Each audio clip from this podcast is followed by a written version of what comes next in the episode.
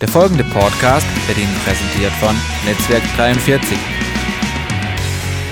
Wenn ich noch einen Text lese, den man vielleicht normalerweise weniger als einen, wenn es das überhaupt gibt, Karfreitag-Text verstehen würde, der aber mitten in dem Zentrum biblischer Offenbarung zum Thema des Kreuzes steht, während ich diesen Text lese, empfange einfach mal die Worte, die Paulus hier spricht, im Philipper 2 ab Vers 5.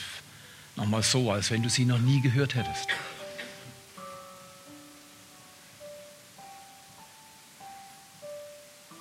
Habt diese Gesinnung in euch, die auch in Christus Jesus war, der in der Gestalt Gottes war und es nicht für einen Raub hielt, Gott gleich zu sein aber er machte sich selbst zu nichts und nahm Knechtsgestalt an, indem er uns Menschen gleich geworden ist. Er erniedrigte sich und er wurde gehorsam bis zum Tod, ja zum Tod am Kreuz. Darum, darum hat Gott ihn auch hoch erhoben und ihm den Namen verliehen, der über jedem Namen ist, damit im Namen Jesu jedes Knie sich beuge, der himmlischen und irdischen und unterirdischen, und jede Zunge bekenne, dass Jesus Christus der Herr ist, zur Ehre Gottes des Vaters. Was ein Text.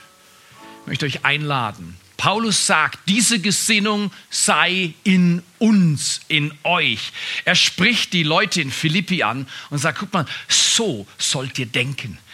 Gesinnung, das Wort im äh, Griechischen ist ein Wort, das eine Zusammensetzung aus dem Wort Gedanke und äh, einer Art Leidenschaft ist. Das heißt, das Wort, wenn es heißt, die Gesinnung sei in euch, die auch in Christus Jesus ist, dann heißt es, die Leidenschaft sei in euch, die auch in Christus Jesus ist. Das Denken, das Fühlen, die Einstellung, die Haltung sei in euch, die auch in Christus Jesus ist.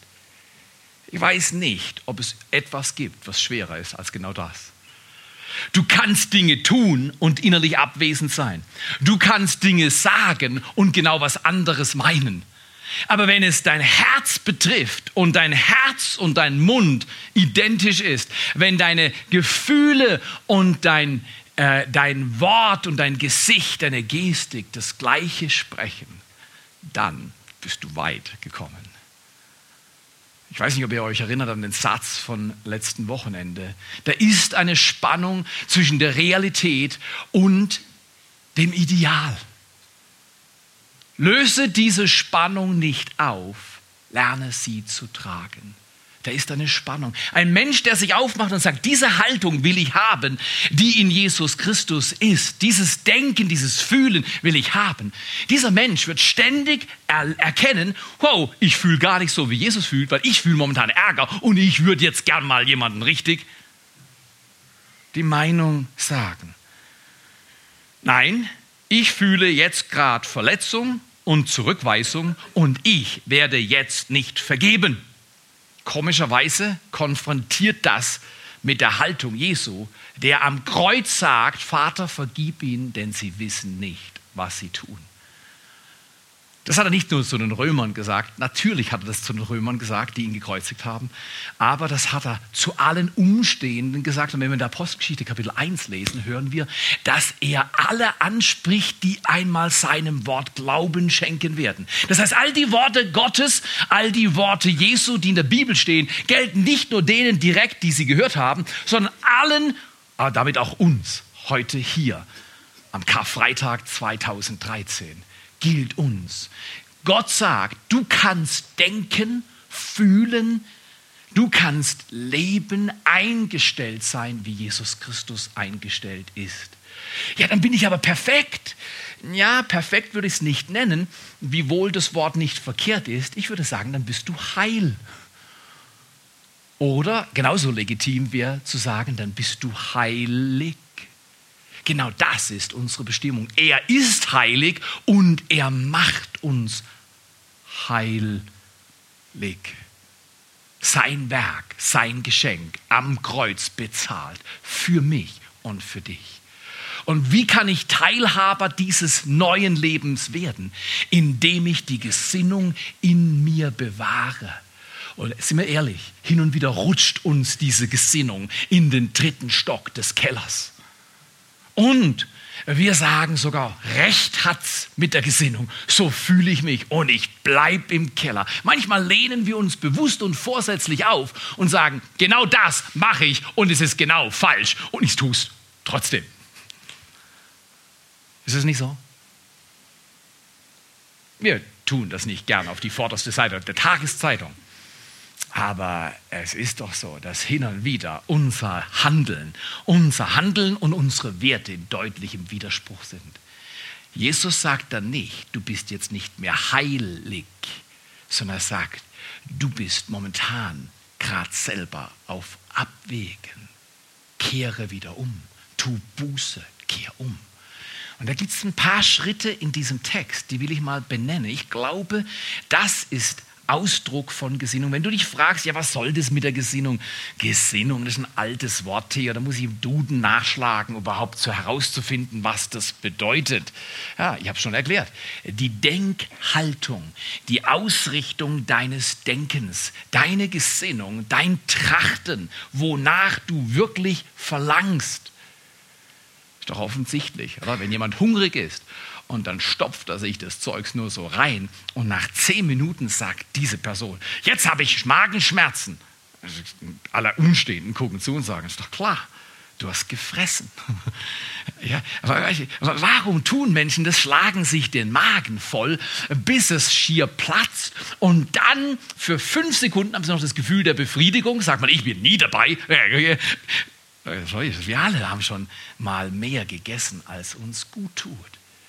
Und kurze Zeit später kommt es, ach. Woher kam das? Deine Gesinnung, deine innere Einstellung im Umgang mit Essen und Disziplin und wann du was haben musst und wie. Komm her, wenn wir über Gesinnung sprechen, reden wir über viel mehr als Verhalten. Wir reden über innerste Regungen meines Geistes. Das, was mich wirklich ausmacht. Manche Leute sagen, ja, nach außen kann mir niemand was vorwerfen. Und dann frage ich immer, und nach innen? Jetzt, ich gehe gar nicht so weit. Ich gehe gar nicht so nach außen, kann mir niemand was vorwerfen. Wer würde so weit gehen? Also ich nicht. Ich sage, doch, auch nach außen kann man mich manchmal erwischen auf dem linken Fuß. Und da gibt es nur eine Sache zu sagen. Es tut mir leid. Richtig oder falsch? wenn du auf dem linken Fuß bist und wenn du dich falsch verhalten hast, dann ist das Beste, was du tun kannst, zu sagen, es tut mir leid. Ich glaube, wir sollten uns davor bewahren, zu sagen, das ist schon schön mit dem Jesus, der war schon ganz gut, aber ich kann das nie erreichen. Ich bin doch Mensch, ich bin doch, ich bin doch normaler Mensch, ich kann doch auch mal, um Himmels Willen, manchmal macht es daraus Spaß. Richtiger falsch. Gott weiß das und er holt uns ab in unserem Eigenwillen und unserer Verdrehtheit und in unserem manchmal unverstehbar Handeln. Wir alle kennen das, dass wir Dinge getan haben und dann, nachdem wir erkennen, wie es geworden ist, sagen, puh, wir würden das gerne zurücknehmen. Aber ein Wort, das gesprochen ist, kannst du nicht zurücknehmen. Du kannst dich nur entschuldigen. Fünf Dinge, hat Jesus drauf gehabt. Das macht Gesinnung aus. Und der Schlüssel von Gesinnung ist nicht, okay, jetzt denke ich richtig. Ich streng mich an. Du wirst schon sehen, ich schaffe das. Weißt du was? Was wir schaffen, ist in der Regel, das Ding an die Wand zu fahren. Schau mal die Weltgeschichte an. Schau mal deine eigene Geschichte an. So grandios sind unsere Taten nicht, oder? Deswegen der erste Gedanke von Gesinnung Jesu ist für mich der Schlüssel. Da heißt es, Jesus, er war in der Gestalt Gottes und hielt es nicht für ein Raub, Gott gleich zu sein. Viele verstehen das nicht. Was heißt das? Er war in der Gestalt Gottes. Übrigens, dieses Wort, dieses griechische Wort heißt Morphe. Und das wird im Zusammenhang dann nicht mehr erwähnt, wenn es von Menschen angeht. Das heißt, da ist Morphe Gestalt, aber da wird nicht von der äußeren Hülle gesprochen, sondern von der inneren Realität. Jesus hat eine innere Realität. Er war nämlich Gott und ist Gott und wird immer Gott sein. Und diese, dieses Sein, das hat er begriffen. Ich will mal sagen, der erste Gedanke ist, Jesus wusste, wer er war. Und ich sag dir, wenn du falsch denkst, ist es der erste Grund, worüber du stolperst. Du weißt nicht, wer du bist. Du bist verwirrt über dein, wie du bist und wie Gott dich geschaffen hat. Und dann verhältst du dich abseits deiner Identität. Wenn du richtig denken lernen willst, solltest du nicht mechanisch üben. Okay, ich werde zehnmal am Tag das tun und das sagen. Vielleicht mag das ein bisschen helfen, sondern das Erste ist, woher komme ich? Wer bin ich? Wer hat mich von neuem geboren? Ich bin ein neuer Mensch in Jesus. Wenn du verstehst, wer du bist, hast du viel leichter beim Denken entsprechend, beim entsprechenden Denken. Identität hat mal jemand gesagt, kannst du nicht erwerben. Das ist die Krux für viele Reiche. Sie denken, sie können sich alles in dieser Welt kaufen. Aber weißt du, was du nicht kaufen kannst, ist Persönlichkeit, Identität. Die wird dir gegeben und man beginnt sie zu glauben. Identität ist was Dynamisches, was Wachstümliches. Jesus auf Erden lesen wir auch, er hat zugenommen. Wäre das nicht fantastisch am Karfreitag? Wir sagen, wir sind neue Schöpfung in Jesus Christus. Ich bin noch nicht immer ganz da, wo ich sein will, aber er liebt mich. Ich bin ein Kind Gottes. Ich bin wer? Ich bin was ganz Besonderes. Der Schlüssel für neues Denken ist das Verständnis, wer ich bin. Habt ihr schon Leute gehört, die gesagt haben, ich bin doch nur? Ich bin doch nur ein kleiner Arbeiter oder noch schlimmer, ich bin eine kleine Leuchte. Das ist immer schlecht. Also das spricht auch, das spricht einfach Bände. Falls du sowas schon mal gesagt hast, mach so, dreh dich mal zum Nachbarn und sag, nee, nee, sowas kommt mir nie über die Lippe. Ja. Wenn du es gesagt hast, entscheide dich heute, es nie wieder zu sagen. Du bist, eine großes, du bist ein großes Licht und eine grandiose Leuchte, weil ich kenne den, der in dir leuchtet. Und der ist das größte Licht im Universum, das Licht für diese Welt. Vielleicht wollte er so ein Bekenntnis am Karfreitag, das ist ja richtig, es passt zur Stimmung. Normalerweise ist die eher verhalten und am, am Ostersonntag ist man emotional übersteigert und am Karfreitag ist man emotional untersteigert. Ich persönlich halte gar nichts davon, weil das ist, das ist ja, der Tag ist im Kirchenjahr gewählt. Ich glaube, wir sollten echt sein. Und wenn du echt jubeln willst heute, dann jubel echt. Das ist mir vollkommen wunderbar und für mich in Ordnung. Aber geh mal zu deinem Nachbarn und sag, ich bin eine große Leuchte. Sag ihm das mal. Also nur wenn du willst. Also es gibt hier kein, keine Kamera, da wird auch nicht kontrolliert, aber wenn du willst, sag deinem Nachbar mal, ich bin ein großes Licht. Ich bin wirklich eine große Leuchte. Und dann, wenn der Nachbar freundlich ist und halbwegs biblisch informiert, sollte er sagen, das kann ich erkennen. Du bist wirklich ein großes Licht, oder? In zwei Zeugen Mund ist eine Sache fest, sagt die Bibel. Also so kannst du schon mal richtig was festknallen an diesem Abend. Okay, wunderbar.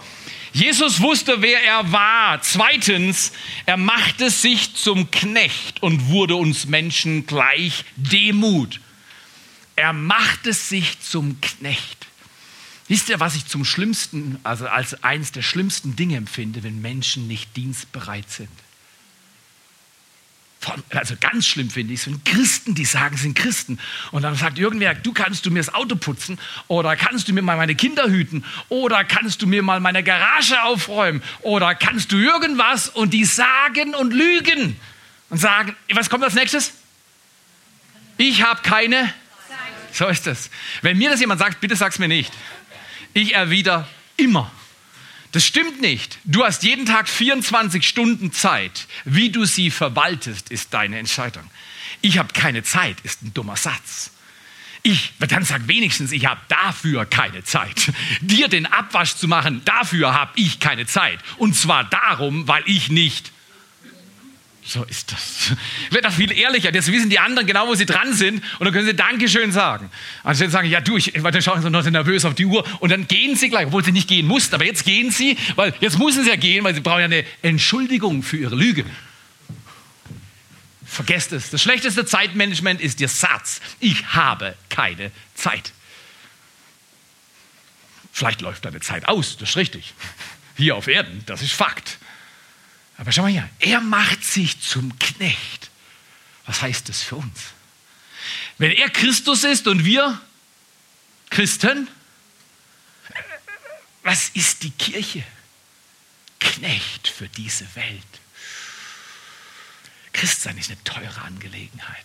Das hat nichts mit, ich halte was von den zehn Geboten oder hin und wieder gehe ich in die Kirche. Das hat alles mit Christsein leider wenig zu tun. Also das kann was zu tun haben, aber es muss nicht. Mit Christsein ist dann Christsein, wenn Christus mir vorausläuft und ich ihm hinterher laufe. Und zwar immer. Und wenn ich stolper, stehe ich wieder auf. Christsein hat nicht was mit einer Werte- und Moralvorstellung zu tun, sondern Christsein hat was mit einer neuen Realität eines durchdrungenen Herzens zu tun. Und dieses Herz ist nirgendwo besser gekennzeichnet als genau in diesem Kapitel 2 von Philippa. Als Diener, als Knecht. Wenn Gott Knecht wurde und Sklave, wer ist Theo Ehemann, der sagt, ich habe gerade keinen Bock? Das mag wohl sein, aber dann krieg einen Bock. Hol ihn dir irgendwo her und leb danach. Oder man kann ja sagen, du, ich habe gerade keinen Bock, aber gib mir zwei Minuten, ich krieg mich wieder und dann habe ich Bock. Oder das, man kann ja so ein bisschen die Haltung justieren. Jesus wusste erstens, wer er war und zweitens, er machte sich selbst zu nichts. Oh, es heißt nicht, er war nichts. Das griechische Wort da sagt, er entleerte sich völlig. Wäre er nicht entleert auf diese Erde gekommen, hätte er uns gerade weggehauen. Entschuldigung. Gott und ich, wenn ich in seine Gegenwart komme, ich bin so anders als er, dann haut's mir alles Sicherung raus. Also Gott muss sich runterpuffern, damit wir seine Präsenz erleben. Lesen wir im Alten Testament. Mose hat davon auch Erfahrung gemacht. Gott hat gesagt, weißt du was, ich halte meine Hand drüber, weil wenn ich die Hand wegnehme, du bist weg. Ich bin, äh, Entschuldigung, wenn das Universum schaffen kann, oder? Mit einem Terminus, es werde Licht. Das ist ein mächtiger Gott. Das ist kein Hosentaschengott. Und wenn Leute zum Beispiel mit dir diskutieren wollen und sagen, du, gibt es da einen Gott überhaupt? Da bin ich nicht nervös. Die können doch sagen, was sie wollen. Das wäre ungefähr so, wie wenn ich zu meiner Frau sage, du bist ab jetzt nicht mehr Frau. Dann guckt sie mich an und sagt, ja, was soll ich sonst sein? Die weiß um ihre Identität, die weiß doch, wer sie ist, oder? Also lass dich nicht beirren, wenn jemand sagt, dein Gott ist tot. Dann sage ich, erstaunlich, was ein toter Gott alles machen kann. So ist das, so ist das. Erstens, Jesus wusste, wer er war. Zweitens, er machte sich selbst zu nichts, entleerte sich Demut. Drittens, er erniedrigte sich selbst. Du denkst, das ist doch jetzt so klug, jetzt bin ich schon Knecht, jetzt soll ich mich noch erniedrigen. Genau. Was heißt erniedrigen? Unterordnen. Puh. Willst du mir heute Abend erklären, das Zeug mit dem Karfreitag heißt, ich bin jetzt die Fußmatte der Welt? Äh, kommt drauf an. In der richtigen Mentalität ja. Ich bringe unseren Kindern bei, nicht wöchentlich, aber immer wieder. Ihr lauft auf meiner Decke. Versteht ihr, was ich meine? Mein pädagogisches Prinzip der Erziehung ist, ich trage unsere Kinder. Ich weiß nicht, wo der Satz herkommt, solange du deine Füße unter meinen Tisch streckst, aber der ist aus der Hölle. Biblisch ist das ganz anders aufgewickelt. Biblisch läuft es so, die Eltern tragen die Kinder. Weißt du, wieso das so sein muss? Weil wenn die Kinder Kinder kriegen, tragen diese neuen Eltern, die früher Kinder waren, wieder ihre Kinder. Und so besteht die Welt fort. Wenn die Eltern auf ihren Kindern rumhopsen, geh doch mal hin und schau mal zu, wie die Kinder werden, wenn die Kinder mit Füßen getreten werden. Jesus sagt, ich bin da, um mich zu erniedrigen. Ich laufe unter euch. Ich nehme meinen Platz unter euch drunter. Wo ist die niedrigste Person? Ich gehe noch niedriger. Richtig oder falsch? Das zum tief durchatmen. Und dann sagt er, diese Gesinnung sei in euch. Puh. Erstens, das gefällt uns noch. Hey, Jesus wusste, wer er war. So, ja, ja, Identität, das passt in unsere postmoderne Kultur. Ich will auch wissen, wer ich bin. Selbstverwirklichung und so ein Zeug, oder? Nee, nee. Identität in Gott ist nicht Selbstverwirklichung. Christus verwirklicht unseren Traum am Kreuz. Und danach ist gut sein. Das ist was ganz anderes als Selbstverwirklichung. Selbstverwirklichung eigentlich eine große Lüge. Entschuldigung. Verwirkliche mal nichts. Was wird dann verwirklicht? Nichts. Äh, wir brauchen etwas. Das war etwas. Er wusste, wer er war. Er entleerte sich selbst Demut. Drittens, er erniedrigte sich selbst. Unterordnung. Irgendjemand von irgendwoher mal über eine schlechte Beziehung von irgendjemand anderem gehört? Weit entfernt, oder? vor einem halben Jahrzehnt oder so hast du mal gehört, dass irgendwelche Leute vielleicht Schwierigkeiten haben im Umgang miteinander, oder? Komm her. Das beste Prinzip für Beziehung. Samstag, Sonntag wird eine richtige Ostermessage zum Thema die perfekte Familie. Passt super gut. Aber äh, das ist die Ouvertüre für Samstag, Sonntag. Das höchste Prinzip unter Beziehung und der Entwicklung, Entfaltung von guten Beziehungen ist das der Unterordnung.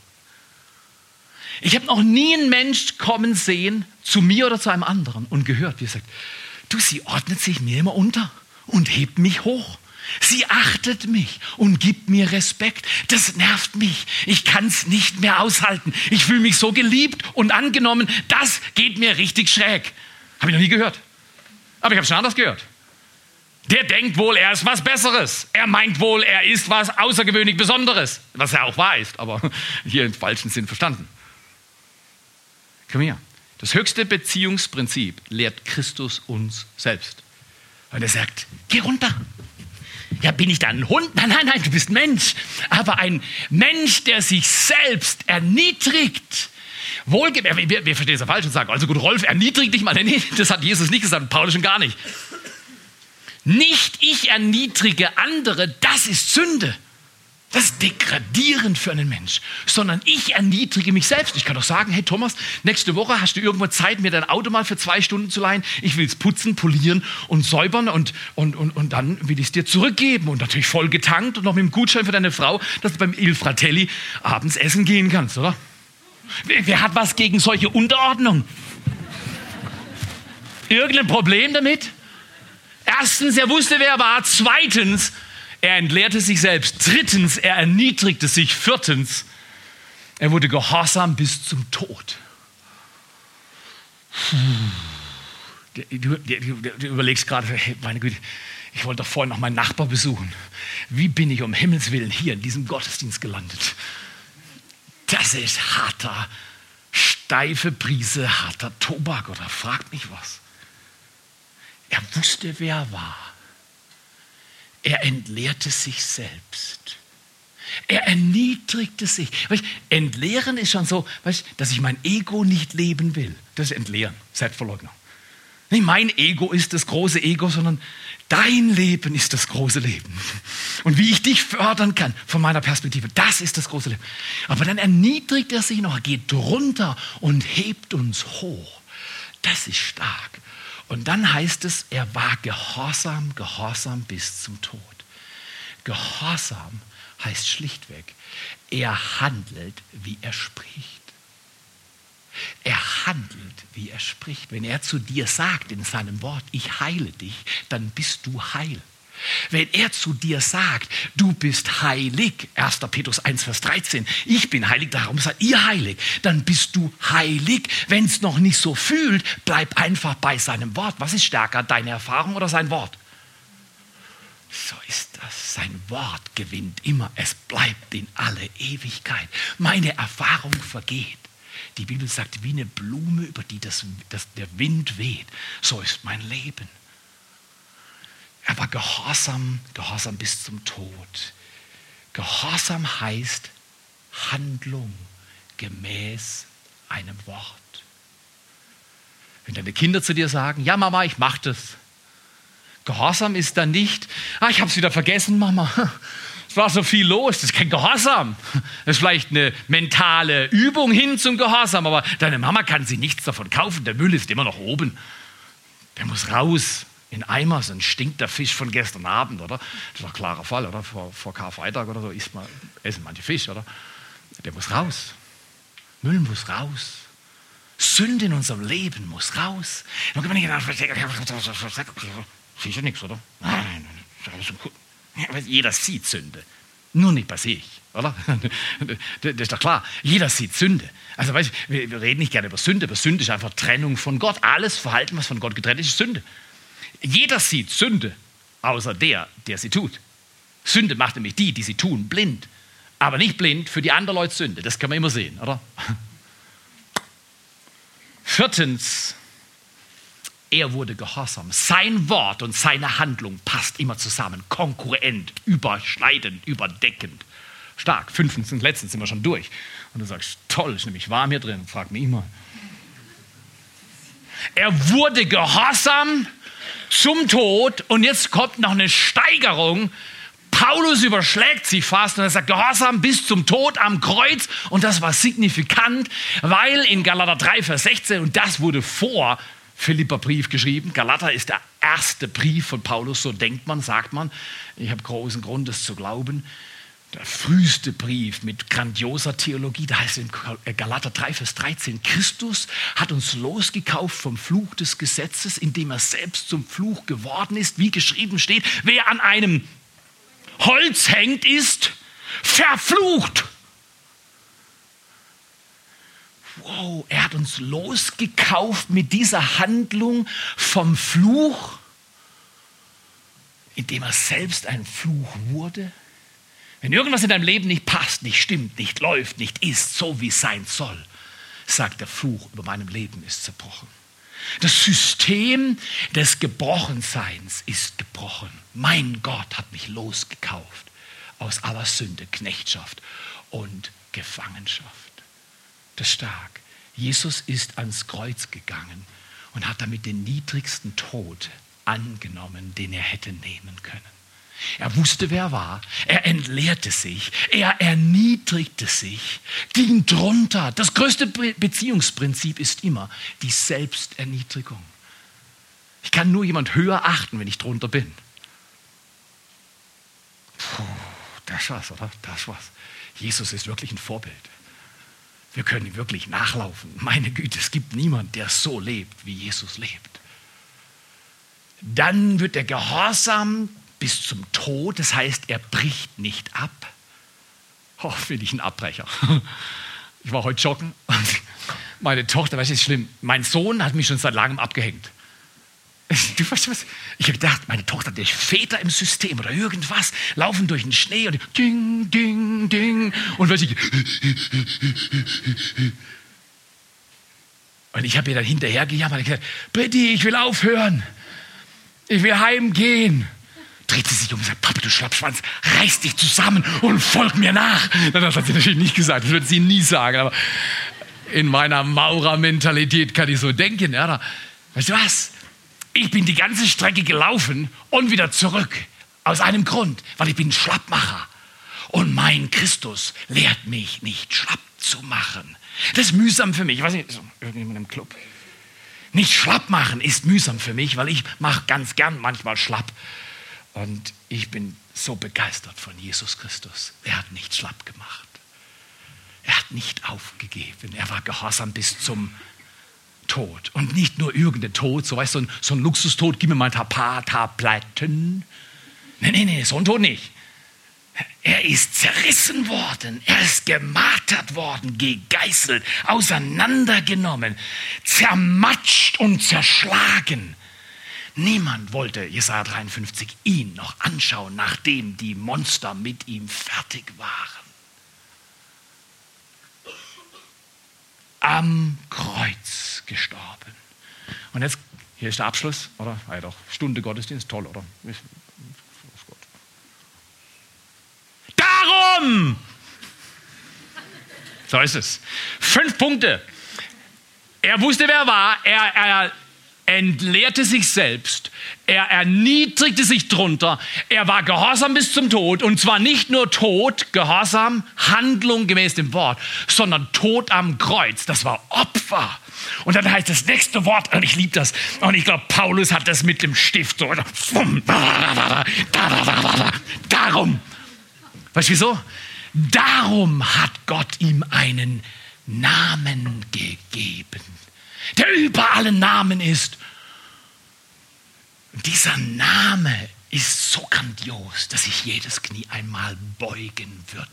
Das überirdische, also die überirdische Welt wird sich beugen vor Christus, die irdische Welt wird sich beugen vor Christus und die unterirdische, dämonische Welt wird sich beugen vor ihm. Ich lebe für diesen Tag, du auch.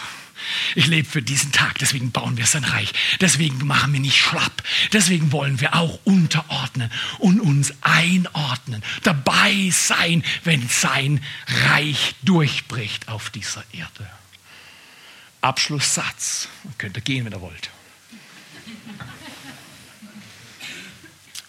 Gottes Reaktion auf Unordnung ist Unterordnung. Puh.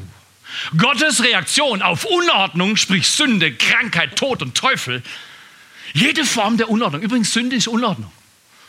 Ich muss mal mein Zimmer aufräumen. Das könnte auch im geistlichen, übertragenen Sinn gemeint sein. Ich muss mal mein Leben aufräumen. Jede Form der Unordnung ist ein Zeichen, dass Gott rausgeschmissen wurde. Weil in 1. Korinther 14, Vers 33 steht, Gott ist kein Gott der Unordnung, sondern, und jetzt kommt nicht Ordnung, Gott ist kein Spießer, das ist auf der Erde, äh, Gott nicht, weil Gott ist herrlich, herrlich, heilig, wunderbar.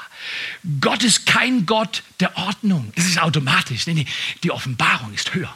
Gott ist ein Gott des Friedens. Auf gut Deutsch, wenn dein Leben im Frieden ist, ist Ordnung das automatische Resultat und das Outcome von diesem Frieden. Ich schaue nach Frieden, nicht nach Ordnung. Wenn die Menschen zu viel nach Ordnung schauen, ist es ganz leicht möglich, dass sie gesetzlich werden. Christliche Gesetzlichkeit gehört zu den schlimmsten Gesetzlichkeiten auf der Welt, weil Christus ist nicht gesetzlich. Er ist das Gesetz, aber er lebt es mit Freiheit und Liebe. Großer Unterschied. Ich lade euch ein. Gottes Reaktion auf Unordnung ist Unterordnung. Wenn wir diese Welt erreichen wollen, nur durch Unterordnung. Nur durch die Bereitschaft zu dienen, dem anderen den ersten Platz zu geben. Meine Güte, ist das schwer. Ich sitze gerade selber auf dem ersten Platz noch. Ich brauche, und das war der Anfang und das ist der Schluss, diese Gesinnung sei in euch, die auch in Christus Jesus war. Vater, wir danken dir für diesen grandiosen Karfreitag. Wir danken dir, dass du der Gott bist. Nicht der sagt, hey, jetzt reißt euch mal zusammen und macht mal richtig stark, sondern du bist der Gott, der sagt, ich mach richtig stark, ich gehe ans Kreuz. Und ich mache richtig stark, ich ordne mich meiner eigenen Schöpfung unter, obwohl sie voller Sünde und voller Schmerz und voller Krankheit ist. Welch ein Gott, diesen Gott wollen wir nochmal anbeten. Nochmal richtig das Dach heben und sagen, danke, danke Vater, dass dieser Christus gekommen ist, der wusste, wer er war und sich nicht zu schade war, sich zu entleeren, sich zu erniedrigen und gehorsam zu sein für den ganzen Weg. Und dann diesen schmählichen, ekligen, widerlichen, erniedrigenden Tod am Kreuz zu dulden. Jesus, wir beten dich an. Das ist die einzige schlaue Reaktion eines Menschen nach der Offenbarung des Kreuzes. Wir beten dich an, Christus. Und wir beten, dass der Schwarzwald leuchtet und brennt und dass Menschen in dieser Region erkennen, dass das Evangelium ein Evangelium der Heilung ist. und der Wiederherstellung. Und ich segne euch heute an diesem Abend, dass ihr heute hingeht, ein österliches Leben lebt, bis ihr in den Himmel kommt. In dem Verständnis Auferstehung kann man nur erleben, wenn man stirbt. Karfreitag und Auferstehungssonntag ist untrennbar verbunden. Danke, Vater, dass du uns jetzt segnest, dass wir miteinander dieses Leben empfangen, dich anbeten dass wir unser Leben dir nochmal neu weihen und sagen, es darf mich was kosten, Christus nachzufolgen. Es darf mich was kosten zu leben, wie Christus gelebt hat. Das größte Vorrecht auf Erden ist nicht zu herrschen. Es, man, man meint es manchmal. Vater, das größte Vorrecht und bitte lehr mich, unterweis mich darin. Das größte Vorrecht ist zu dienen. Segne uns heute mit der Haltung des Dienstes, der Hingabe und der Unterordnung unter andere Menschen, um sie zu erheben und zu segnen. In Jesu Namen. Amen.